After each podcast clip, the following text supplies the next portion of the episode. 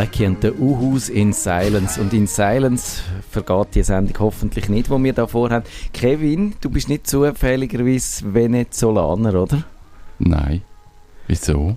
Wieso hast du das nicht mitbekommen? Oh mein Gott. Du bist doch, du bist doch, du brauchst doch Adobe-Produkte, oder? Sehe ich das richtig? Ja. So Photoshop, so Sachen, Creative Was kommt Cloud. jetzt?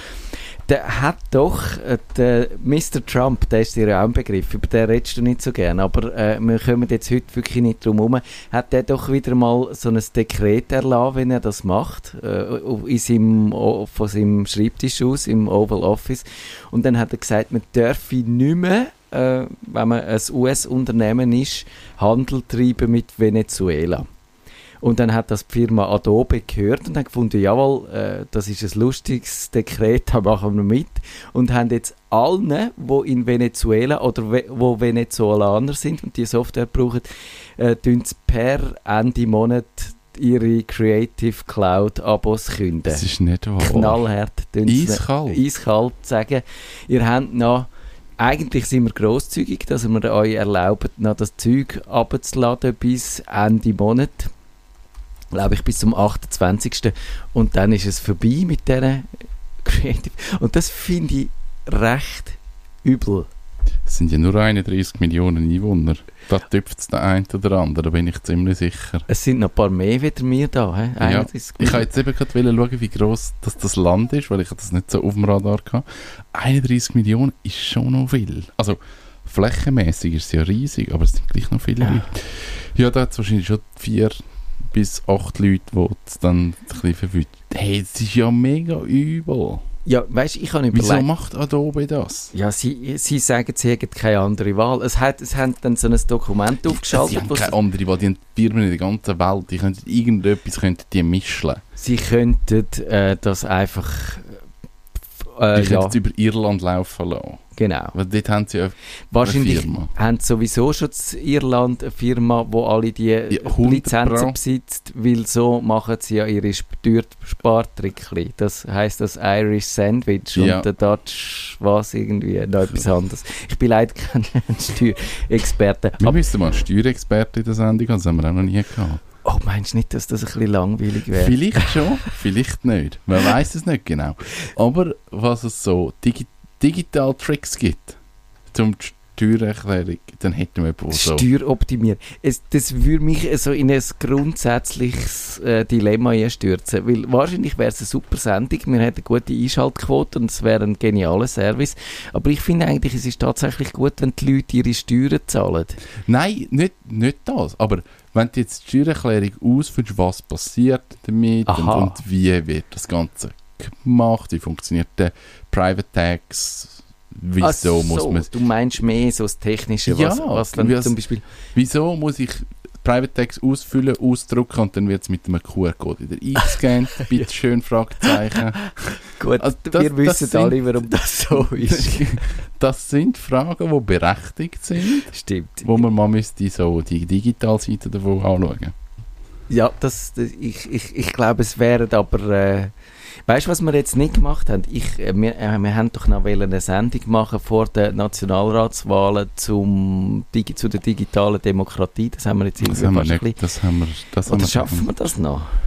Ich glaube es nicht. Hä? Das haben wir jetzt irgendwie Wann, wann ist das, die am Wahlen? 20. Und Das, heute ist der. äh, Äh, 8. es Wir wär haben dann noch nächst- 12 Tage. Nein, nächste, Woche. Nächste Woche wäre es. Haben wir aber schon etwas, oder nicht? Haben Doch, wir? da haben wir schon etwas. Ja, das haben wir jetzt voll versagt. Hey. Da hat jetzt unser Sekretär, der DigiChris, der nicht da ist, Öffentlich anprangern. voll versagt. Nein, es ist jetzt ungerecht. Das stimmt überhaupt nicht. Äh, äh, er kann nichts dafür. Wenn schon, äh, stinkt ja der Fisch immer vom Kopf her, sagt man so schön. Also, es ist die Oh. Sendeleitung vom Stadtfilter gewesen. Also, nein, äh, und sonst geht es dir gut. Du bist in Griechenland in der Ferien gewesen, habe ich mit Neid müssen feststellen. Äh, ich bin in Griechenland. gewesen, Hast du viel Uso getrunken? Nein, ich finde es ganz Grusiges. Ehrenwort. Ja. Ich bin der Einzige, den ich kenne, der Uso trinkt. Nein, die, also die Menschen die tun, trinken aus. Die haben das wirklich gern. Ja, die Ich- Griechen, die ich kenne, die trinken auch alle kein Uso. Die sagen alle, nein, lieber irgendwie da. Wie heisst der Schnaps? Der Raki, der, Und dann gibt es den noch mit Honig drin, der heißt Racomelo, der, der ist, da bist du Knülle nach, wenn du das Glas nur anschaust. Den haben die noch gern gehabt. So. Also ja, es ist, es ist also, äh, man kann dort schon sich auch durchtrinken. Das kann man definitiv. Wir haben äh, am zweitletzten Abend oder drittletzten Abend haben wir wirklich in einer Seite gegessen, haben wir eine Cocktailbar gefunden, die wirklich coole Cocktail macht. Und dann sind wir dort an und dann habe ich gefunden, die haben eine lässige Karte und haben wir einen Cocktail bestellt und der Cocktail kostet 9 Euro und ich fand, Oh. 9 Euro ist voll easy. Für einen Cocktail da, ist 15 Stutz. Und alle gefunden, da, da, kauft niemand einen Cocktail Ja. für 9 Euro in Ja. Griechenland. Die haben doch 9. kein Geld, die Das haben immer noch Wochenlohn. und so. Ja, ja. Das sind- vielleicht nicht gerade, aber... Ja, aber fast. Es sind, es sind super Cocktails. Auch für 9 Euro. Und du hast etwas für die Wirtschaft gemacht, dort vor Ort. Das ist auch so, ja. Du hättest müssen schauen, dass der Cocktail irgendwie mit lokalen äh, Zutaten Ist er eben. Ah, das das ja, ist that's the magic. dann ist das mehr wieder gerechtfertigt. Nein, sie, sie schauen wirklich das Zeug von dort haben. Aber dann das stimmt. Nicht mal, das stimmt wahrscheinlich sogar noch. Äh, ja, das ist so die Idee von ihnen gewesen. Aber ja, die Leute haben dann gefunden, ist ein bisschen viel, 9 Euro. Aber Ja. es ist, ist cool gewesen. Ja. Ich sehe schon, du hast dich gut erholt. Jetzt haben wir, wir haben noch äh, knapp zwei Minuten für unsere Pre-Show. Hast du noch etwas, wo du dir musst von der Seele reden Kevin? Manchmal passiert das in dieser Sendung. Dass ich mir etwas von der Seele muss reden Ja, einfach so. Ja, ich habe eine Frage für vielleicht irgendjemand, der so Schulen leitet, wo man so Informatik-Ausbildungen macht. Und zwar haben wir jetzt gerade einen Praktikant gesucht und es hat sich jetzt jemand vorgestellt von einer Schule. Und dort ist das Schulsystem wirklich so, dass die zwei Jahre theoretische Informatik haben und nachher müssen sie ein zweijähriges Praktikum machen. Und ich finde, zwei Jahre theoretische Informatik-Ausbildung ist doch auch für nichts. Und mich nimmt mega Wunder, jemand, der so Ausbildungen plant, wie funktioniert die System? Wieso würde man etwas zuerst zwei Jahre Theorie machen und dann, Und dann, zwei Jahre aha, Praktikum man, und nicht, man nicht abwechslungsweise oder mischen oder seit ein halbes Jahr und begleitend Praktikum oder so. Aber ich meine, die haben müssen Netzwerkkomponenteninstallation theoretisch lernen. Ah, das ist bisschen... Backup und Restore theoretisch. Da, da, da, Also das heisst gar theoretisch wirklich, dass sie nie jemals dürfen an den Computer Mal sitzen das schon, aber nur in diesen Schulumgebungen, in wo du Aha, theoretisch ja. ein Backup zurückspielst. Und das finde ich irgendwie noch schwierig. Also so, ich muss mal dem Schulleiter anrufen und vielleicht kommt dem ins Radio das erklären. Das wäre sicher interessant, aber ich fürchte, es ist auch wieder eine Wahnsinns-Schlangengrube, wo man, wo man wahrscheinlich, äh, ja, irgendwie... die noch werden das ja irgendwie können rechtfertigen wahrscheinlich würde man einen Flipchart brauchen. Es wäre wieder so eine Sendung, wo wir unbedingt müssten einen Flipchart haben im Studio. Wir könnten mal so mit Video etwas live Oh, machen, ja. das wäre cool. Ausser, Radio dass und es- gleichzeitig Livestream. Dass es viel Arbeit würde machen. ja, das ist so. Nerdfunk. Herzlich willkommen zum Nerdfunk. Nerdfunk. Ihre Nerds am Mikrofon Kevin Recksteiner und Matthias Schüssler. Und heute gibt es eine sehr familiäre Sendung, Kevin, und du bist schuld dran. Muss ich eigentlich das Intro machen? Soll ich das Intro machen? Ich glaube, du musst das Intro machen. Also die Audi ist bei uns im Studio und dürfen mir sagen, wer sie ist, oder müssen wir so, Unbedingt. so tun, als ob ihr euch erst gerade Wir haben das kennengelernt erst vorher kennengelernt. Nein, sie ist deine Angetraute, deine Gattin und die macht, ich, darf ich sagen, sie hat einen ernsthaften Beruf im Gegensatz zu uns Sie, beiden. sie macht etwas Äh, rechts. Genau, sie hat eine richtige Ausbildung, nicht so wie Studienabbrecher unter uns. Äh, ja, und sie, also was hast du eigentlich genau äh, studiert und äh, ja, wer bist du? Vielleicht fangen wir so wie der Schawinski mit dieser Frage an. Ja, das ist immer eine schwierige Frage. Ähm, ich bin ähm, die Aud und ich bin Forscherin. Ich ähm, habe Umwelt- und Naturwissenschaften studiert ähm, und mich dann auf Ökologie äh, spezialisiert und genauer gesagt Pflanzenökologie.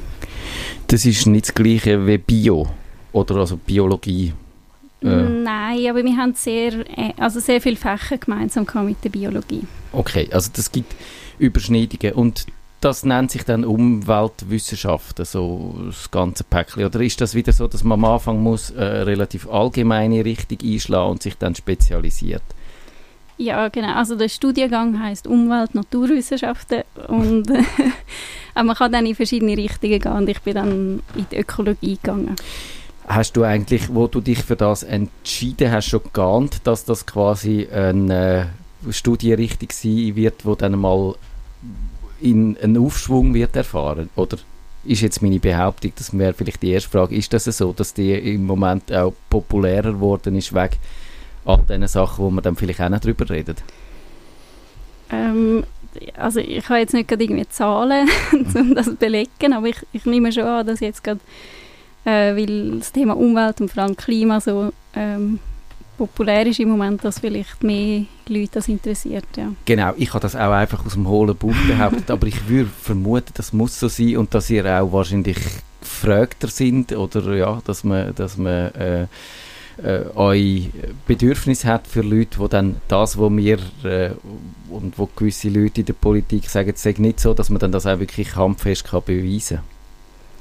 Ja, ich, ja, ich denke schon. Also es gibt, glaube schon mehr so Anfragen halt auch von Zeitungen und so, ähm, wenn irgendwelche neue Studien rauskommen, wo dann halt die Allgemeinheit interessiert und wo, ja, wo man dann angefragt wird. Mit was beschäftigst du dich dann so im Speziellen? Ähm, ich interessiere mich vor allem für ähm, alpine Pflanzen, also Pflanzen, die in den Bergen wachsen, äh, wo es kalt ist, wo das Klima ähm, eben, wo die Saison kurz ist, wo kalt ist und die haben spezielle Anpassungen an, das, an die Bergwelt. Und mich interessiert vor allem, wie, wenn sich das Klima ändert, aber auch andere Sachen wie äh, Nitrogenverunreinigung äh, oder so.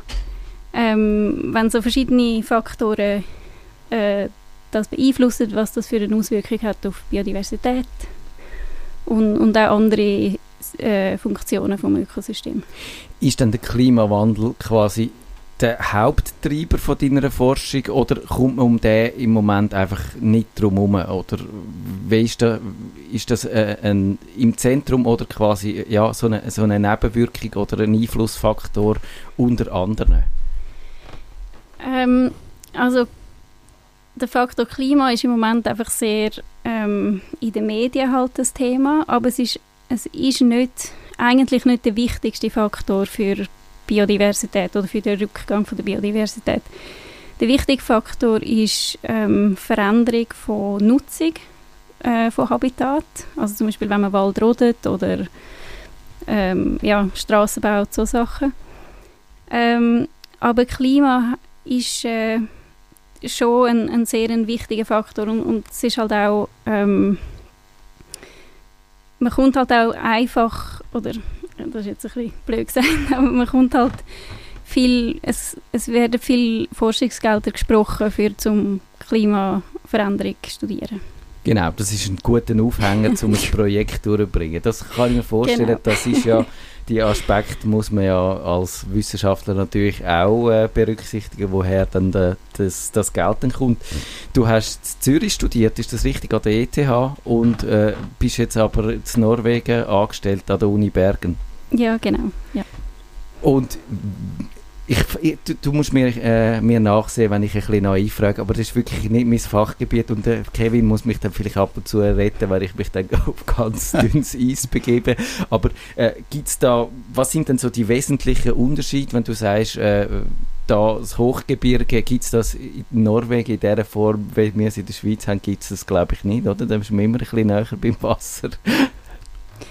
Ähm, also doch, da gibt es natürlich auch Berge, aber die sind ein bisschen, ein bisschen kleiner als bei uns. Dafür ist man höher im Norden. Dafür ist man höher im Norden und dann, und dann muss man nicht so weit raufgehen in den Bergen, damit man auf die gleiche Höhe kommt. Also, dass es gleich aussieht. Auf ähnliche dass, Pflanzen Genau, so. dass die Vegetation gleich ist. Okay. Also dann kann man sagen, da gibt es durchaus Ähnlichkeiten. Du bist nicht, wenn du in der Schweiz studiert hast und dann schaust du in Norwegen die Pflanzen an, bist völlig überrascht, was es, was es dort wächst. Nein, also die Pflanzen sind sehr ähnlich. Es hat ähm, ein bisschen weniger Arten. Darum ist es eigentlich einfacher, zum in den Norden zu gehen. ähm, und, und also, ich meine, die ökologischen Prinzipien, die funktionieren dort wie da, wie auch im Regenwald. Also so die ja, das ist das, Prinzipien. Was man dann im Grundstudium lernt. Genau. und du musst vielleicht noch schnell zu deiner Doktorarbeit erzählen, was dort eigentlich dieses Experiment war mit Norwegen? Ähm, ja, also in meiner Doktorarbeit habe ich, ähm, habe ich mich in, also habe ich angeschaut, wie oder habe ich verglichen, wie Pflanzen, die in den Bergen wachsen und Pflanzen, die im Norden wachsen und dann die vom einen Ort an den anderen transplantiert. Ähm, und dann kann man wie so herausfinden, ob eine Pflanze sehr gut angepasst ist also ein, an einen Ort und nicht an anderen. Und weil Berge und im Norden, es hat, die meisten Sachen sind sehr ähnlich, also es ist kalt, es ist ähm, kurze Saison zum Wachsen und so weiter, aber es gibt andere Sachen, die unterschiedlich sind und dann kann man so wie schauen, was für Faktoren das eigentlich eine Rolle spielen. Und dann kannst du so Aussagen treffen eben bezüglich Biodiversität, also Vielfalt, welche äh, Pflanzen sich dann vielleicht eher können anpassen und welche das dann vielleicht, wenn sich halt die Veränderungen aufsummieren, dann auf der Strecke bleiben? Ja, also ich habe ich hab in meiner Doktorarbeit nicht wahnsinnig viele verschiedene Arten angeschaut. Ich habe ein paar wenige angeschaut. Also ich kann nicht so mega allgemein jetzt etwas aussagen, aber, äh, aber ja, es ist wirklich auch um das gegangen, dass wenn man Pflanzen an einen wärmeren Ort transplantiert, was dann, wie es dann darauf reagiert. Und was sind da deine Erkenntnisse? Hast du das Gefühl, eben, wenn das so weitergeht, werden wir in, nächster, in den nächsten Jahren in Zukunft dann wirklich sehen, wie die Biodiversität schrumpft, wenn wir plötzlich weniger äh, so Pflanzen haben? Oder hast du das Gefühl, da ist doch auch ein Potenzial für Anpassung da? Ähm, also man sieht ja schon heute, dass wahnsinnig viele Arten aussterben. Also vielleicht nicht so viel bei den Pflanzen, aber vor allem bei den Insekten und Amphibien ähm, sieht man sehr große Rückgänge und das sind halt auch Arten, wo also zum Beispiel bei den Amphibien, die sind, da gibt es irgendwie einen Parasit oder irgendwie so etwas, wo, wo sehr schädlich ist für die und, und der Rückgang ähm, stattfindet. Ähm, und, und ich denke, das, ist ein Trend, wo, wo auch wird weitergehen äh, bei allen bei allen Arten. Ähm, aber man sieht auch, dass gewisse Arten äh, also sich können anpassen und, und die Fähigkeit haben, um sich anzupassen. Aber das Problem im Moment ist einfach, dass alles sehr schnell geht. Ähm, die Arten oder Pflanzen und Tiere haben sich über Millionen von Jahren können an verschiedene Bedingungen anpassen, aber im Moment geht es einfach so schnell. Äh, und das ist das Problem, dass viele Arten einfach nicht fähig sind, um da mitgehen. Zum Beispiel auch die Art von Politiker hat man das Gefühl, da kommt da nicht mehr so ganz hinten drin. Genau. Sind da deine Pflanzen, du hast gesagt, die, äh, die hochalpinen Pflanzen sind die, die du ein bisschen äh, besonders im Auge hast. Das sind wahrscheinlich die, die es am schwierigsten dann haben, oder? Wenn es immer wärmer wird, weil, weil für die gibt es dann am Schluss einfach kein Plätzchen mehr, wo sich, sie sich noch könnten zurückziehen Können nicht mehr weiter rauf. Ja, irgendwann, genau, irgendwann mal das Ende der Fahnenstange. Ja. Ja, genau. Also es, ähm, das ist ein Faktor ist, dass es sich in den Bergen, aber auch in der Arktis, ähm, das, das kann man so vergleichen. Bergen und Arktis sind sehr, sehr ähnliche Habitate und dort ist einfach Klimaerwärmung ähm, stärker als an anderen Orten. Das ist ein Faktor. Und der andere ist wirklich, dass man sieht, dass viele Arten wandern in den Norden und in die Berge rauf, weil sie einfach sie wandern wie am Klima nach. Ähm, und ja, für, für Arten in den Bergen wird es vielleicht einfach irgendwann gibt keinen Ort mehr, wo sie hingehen können. Jetzt werden wahrscheinlich die Nerds, die den Nerdfunk hören, sich fragen, das ist spannend, aber wieso hören wir das? Weil ich habe die Sendung gar nicht richtig verkauft. Weil jetzt geht es um deine Experimente, deine Feldforschung, die du gemacht hast. Und da hast du ja einen alten Bekannten eingesetzt von uns, nämlich den Raspberry Pi. Und ja, erzähl ein bisschen, wie hast du, wie, wie findet deine Experimente statt? Ähm, also einerseits mache ich so Experimente so ähm, entlang von so grossen Gradienten wie ein Höhengradient, ähm, wo ich dann so Pflanzen oder ganze Pflanzengemeinschaften tun auf oder ab transplantieren, um einfach zu schauen, wie sie sich an, wenn es wärmer wird oder kälter wird, sich anpasst. Ähm, das ist das eine und dort haben wir aber jetzt Raspberry Pi noch nicht eingesetzt. Mal schauen, ob das noch kommt. Ähm, das andere ist, dass wir ähm, also Kurs für Studenten oder einfach äh, Vorlesungen für Studenten machen und die machen wir ähm, an ganz verschiedenen Orten auf der Welt. Und da geht es darum, dass wir den Studenten wollen, ähm, beibringen, wie man so funktionelle Züge von der Pflanze misst. Und jetzt fragt ihr euch sicher, was das ist. So ist es. ähm, ähm, bei der, ich, ich habe letztens gerade so eine, so eine so einen äh, Forschungs-Grand Prix in Norwegen mitbekommen und dort hat eine das so gut erklärt, darum brauche ich jetzt gerade ihre, ihre Art, um das zu erklären. Bei den Menschen, um zu schauen, ob es den Menschen gut geht oder nicht, dort tut man eine Blutprobe nehmen. Das versteht ihr noch? und bei den Pflanzen, dort kann man eine Blattprobe nehmen. Und das heißt, man kann ein Blatt nehmen und dann tut man das messen, wägen, Dicke messen, ähm, einscannen, um die Fläche messen, Bestimmen. bestimmen. Ähm, und das kann, das kann ganz viel aussagen, wie es an einer Pflanze geht. Und vor allem, wenn jetzt die Pflanze zum Beispiel gestresst ist, also es wird wärmer und trockener und sie hat nicht genug Wasser, dann können die, die funktionellen Züge, die sagen etwas aus über die Funktion, wie, wie gut das Pflanze funktioniert. Ähm, und machen, ja, das ist eben die Blattprobe. und dann nimmt man nicht nur eine, sondern man nimmt hunderte oder tausende von denen. Blätter sammelt man von verschiedenen Arten. Und wir machen das eben so Kurs, um den Studenten das beibringen. Eben, das ist dann das Ziel am Schluss, dass man kann quantitativ wirklich auch nicht einfach sagen, wir haben da drei Pflanzen transplantiert von, was weiß ich was, 200 Meter nach oben und dann ist zwei davon nicht mehr gut gegangen. Das wäre wahrscheinlich nicht sehr aussagekräftig, weil da einfach der Zufall zu gross ist, sondern ihr macht das im grossen Stil. Wie viele Pflanzen muss man dann haben, dass man so ungefähr wirklich kann, äh, belastbare Zahlen da, da rausholen Ja, das ist, äh, ist eine gute Frage. Ähm, das, das, kommt, das ist, je nachdem kommt das ein darauf an, aber man nimmt meistens mehr als drei und fünf ist eine gute Zahl. Zehn ist noch besser.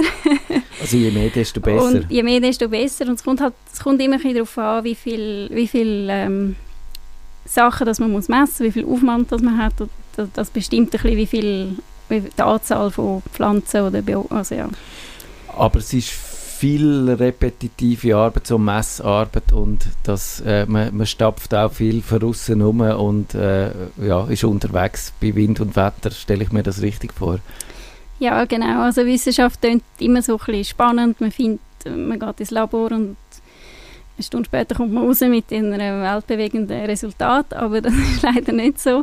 Es steckt sehr viel ähm, repetitive Arbeit dahinter. Ähm, ja, bei uns ist es einfach so, dass wir rausgehen, die Blätter sammeln und eben nicht nur drei, sondern ähm, 1000 Blätter. Ähm, das braucht sehr viel Zeit und dann geht man ins Labor und dann tut man all die 1000 Blätter nochmal behandeln, man tut es wägen und ähm, Fläche bestimmen und und und. Und da kommt dann der Raspberry Pi ins Spiel bei den Studenten. Die, äh, wieso dann ein Raspberry Pi, wieso nicht einfach eine App, wo sie könnten auf ihr Telefon, auf ihr Smartphone drauf tun? Ja, vielleicht, vielleicht könnt ihr mir helfen, irgendeine bessere, modernere Lösung zu finden. Ähm, bei uns war es so, gewesen, wir hatten Studenten von, von, von der ganzen Welt eigentlich, kommen die an den Kurs. Ähm, und dann war das Problem gewesen, dass alle haben ihren Laptop mitgenommen und haben alle ein anderes Betriebssystem gehabt, alle haben andere Einstellungen gehabt und so weiter. Und wir tun dann den Scanner, also irgendwie so einen normalen Scanner, wo man kann irgendein Blatt scannen. Also es, nicht Also- ein Pflanzenblatt, einfach ein, ein, ein normaler Scanner, oder? Flachbett. Ja. Ja. ähm, haben wir gebraucht und den an den PC angehängt und dann haben wir die Blätter gescannt. Weil dann kann man wie nachher ähm, das Bild in Pixel umwandeln und dann Pixel zählen. Ah, okay, dass er nicht müsst, das Genau, das ist ja eigentlich sonst wahrscheinlich eine Aufwendung, wenn du müsstest da eine Umrisslinie ziehen und dann mit der geometrischen Formel von der das... Ja, Und mit dem Maßstab so irgendwie, ja. ja das stimmt. Nein, das ist, das ist automatisiert und das ist auch gut so. Und das Problem ist dann einfach gewesen, dass es irgendwie bei gewissen Messungen, also wir haben dann die Blätter auf, von verschiedenen PCs messen lassen und die sind dann irgendwie äh, nicht gleich groß gewesen und ich weiß irgendwie bis heute Wahrscheinlich nicht genau. Eben, eines geht mit hast- 150 Genau. dpi und der andere mit 300 dpi und dann hast du Leute, die Letter arbeiten und dann hast du Leute, die A4 arbeiten und der andere hat noch Einstellung äh, die einscannen mit äh, 6000 dpi und dann hast. Ja, genau. Und dann, dann ist es nicht mehr vergleichbar. Also es ist dann, ich glaube, wir haben dann sogar irgendwo einen gemeinsamen Nenner gefunden, aber dann musst du wie die, all die Konvertierungsschritte machen Ja. und wenn du das bei 1000 scan musst du anfangen abgleichen. Ah, dann wird es mühsam. Genau. Genau. Und wenn alle einfach mit der gleichen, mit dem gleichen Ausrüstung arbeiten, dann kommt das Gleiche raus und äh, es hat auch bei allen einfach den gleichen Fehler und am Schluss ist es ja im Grunde Dann genommen fast es ein egal, weil es müssen einfach die Zahlen müssen einheitlich falsch. Ja, das ist, ist im Grunde genommen egal, Ja. wenn Zahlen vergleichbar Genau. sind, oder? Das ist, habe ich das richtig. Ah, dann Ja, habe ich es aber falsch. Dann habe ich mir vorgestellt, dass, man, dass ihr wirklich mit diesen Raspberry Pis im Feld rumrennt, aber dann ist das gar nicht so. Die sind dann äh, im Labor und dort wird gescan gescannt. Das ist ein wahnsinnig schwieriges Wort. und und äh, äh, ja, dann habe ich es ein bisschen falsch. Äh, Aber das ist auch mal die Idee, gewesen, dass wir es gerade im Feld können machen können. Was ist das Problem? Gewesen? Das, also Internet ist sicher ein Problem, dass es nicht überall Internet hat. Ja, also im Feld haben wir keinen Strom. Ich meine, von dem her geht es eh nicht. Und, also ich habe mir auch schon überlegt, dass man Fotos macht, dann muss man nicht scannen. Aber dann ist auch, es muss ja dann gleich irgendwie standardisiert sein, dass das Foto von der gleichen Ja, Höhe ja. gemacht wird und so. Also es ist, es ist irgendwie nicht einfacher. Ich glaube, das mit diesen Scannern, das, das funktioniert schon. Gut, unterwegs könnte man den Raspberry Pi, das gäbe schon, man kann den sogar mit äh, Solarzellen betreiben, man könnte ihn wahrscheinlich mitschleppen, ich weiß nicht, was, was passiert, wenn man irgendwo in einen Tümpel oder in einen Klunken fallen lässt oder so. Das ist vielleicht doch besser, das im, äh, im Labor zu machen und haben ihr das, also das ist quasi eine selber entwickelte Lösung und, und da geht es nicht darum, äh, Hightech zu machen, sondern es muss einfach funktionieren, stelle ich mir vor. Ja, genau. Also ich glaube, es gibt schon Leute, die ähnliche Sachen schon vor uns gemacht haben. Wir, haben, wir sind da nicht Experten gewesen und haben viel müssen googlen und Ja, Du hast Ähm, irgendwann einmal ein Mail gemacht und so. Stack Wie funktioniert, wie funktioniert IP-Adresse? so, okay, wir fangen bei der Basis an. fangen wir mal bei IP-Adressen an. Aber Wissenschaft es geht auch um IP-Adressen und wie man auf einen Raspberry Pi kann irgendwelche Software draufladen. Das ist völlig okay, Kevin. Du erinnerst dich vielleicht noch an die naiven Fragen, die ich äh, am Anfang der Sendung zu der Pflanzenwelt Ist gestellt so. habe. Das Aber ist- ich, ich habe das, dort ist so für mich der Moment, wo ich dachte, wow, die, die, es ist ja wahnsinnig breit. Also es ist nicht einfach ein bisschen aufschreiben, sondern eben. Ja, eben, also gerade wenn du natürlich willst nachher, dass, dass die Zahlen auch verheben und einer, der vielleicht findet, das kann nicht stimmen oder so und kritisch dahinter geht, dass man es dann trotzdem verhebt. Das ist ja immer noch der Clou bei den Wissenschaften, dass das eben belastbar ist. Was macht ihr dann, wenn ihr, sagen wir, jetzt haben wir eben 1000 oder 10'000 Pflanzen gesammelt, die Daten sind vorhanden, was passiert dann? Jetzt. Jetzt kommt. ähm, also da, ja, Daten sind dann in einem Format gespeichert. Ähm, und dann geht es eigentlich darum, zum eben schauen, ob die Zahlen auch stimmen können. Gibt es Fehler? Es gibt immer Fehler, vor allem wenn man eine Gruppe hat von 20 Studenten, die eine Woche lang Blätter haben müssen messen. Das ist ziemlich eintönige Arbeit und die arbeiten manchmal ein genauer und manchmal nicht so genau. Ähm, da fehlt mal das Komma dort und mal ein Null dort und ja, so Sachen. Ähm, und dann, das Erste, was ich eigentlich meistens mache, ist Daten mal irgendwie grafisch darstellen. Weil dann sieht man am besten, äh, ob es irgendwie Fehler hat. Gibt es irgendwie Beobachtungen, die ganz hoch sind, viel höher. Ja, man genau, ja, ja. Ähm, und dann geht man denen an und schaut, ob das wirklich kann sein kann. Oder eben manchmal ist es ganz einfach, da fehlt einfach das Komma. Oder einmal haben wir, hat irgendwie, gewisse Leute haben, haben ähm, Blätter in Gramm statt Milligramm gemessen oder umgekehrt und dann ist es einfach um, ist es einfach um ein tausendfach zu hoch oder zu klein gewesen.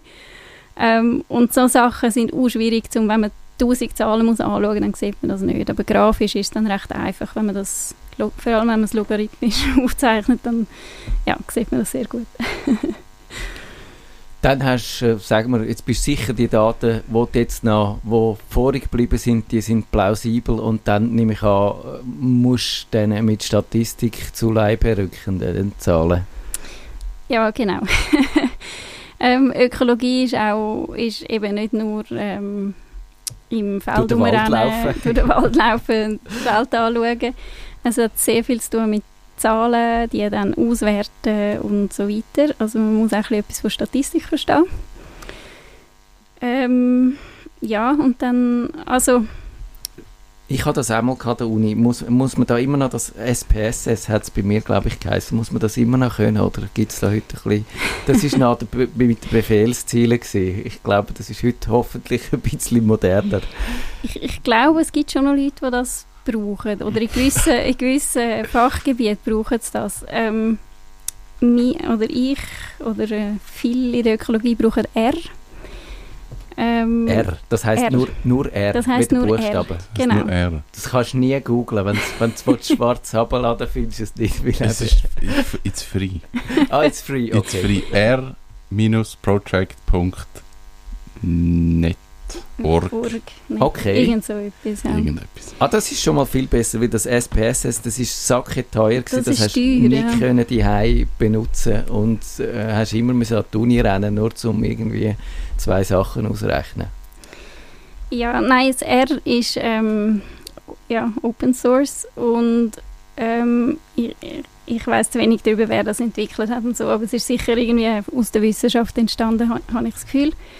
Ähm, und sehr viele Wissenschaftler arbeiten auch an so Package, wo dann verschiedene Berechnungen machen und so und das ist alles auch, die sind alle äh, zugänglich. Also da, da, also ja, wird laufend werden Sachen entwickelt. Ich habe gelesen, dass du dich ja auch für die Open Science, also für die offenen Wissenschaften einsetzt. Das verstehe ich so, dass man dann die Daten auch teilt mit der Community. Das heißt, wenn ich jetzt würde wissen, kö- käme ich an die Daten an, wenn ich zum Beispiel Lust hätte, selber äh, irgendwelche Berechnungen damit anzustellen, gibt es die Möglichkeit? Ähm, das ist eigentlich die Idee ähm, von Open Science. Also dass, ähm, es ist leider noch so, dass sehr viele Wissenschaftler die horten so ihre Daten und bevor sie es nicht publiziert haben, kommen sie eh nicht raus. Ähm, wenn die Studie publiziert ist, dann tun viele einfach ähm, Daten freigeben, wenn sie müssen, also wenn das Journal verlangt.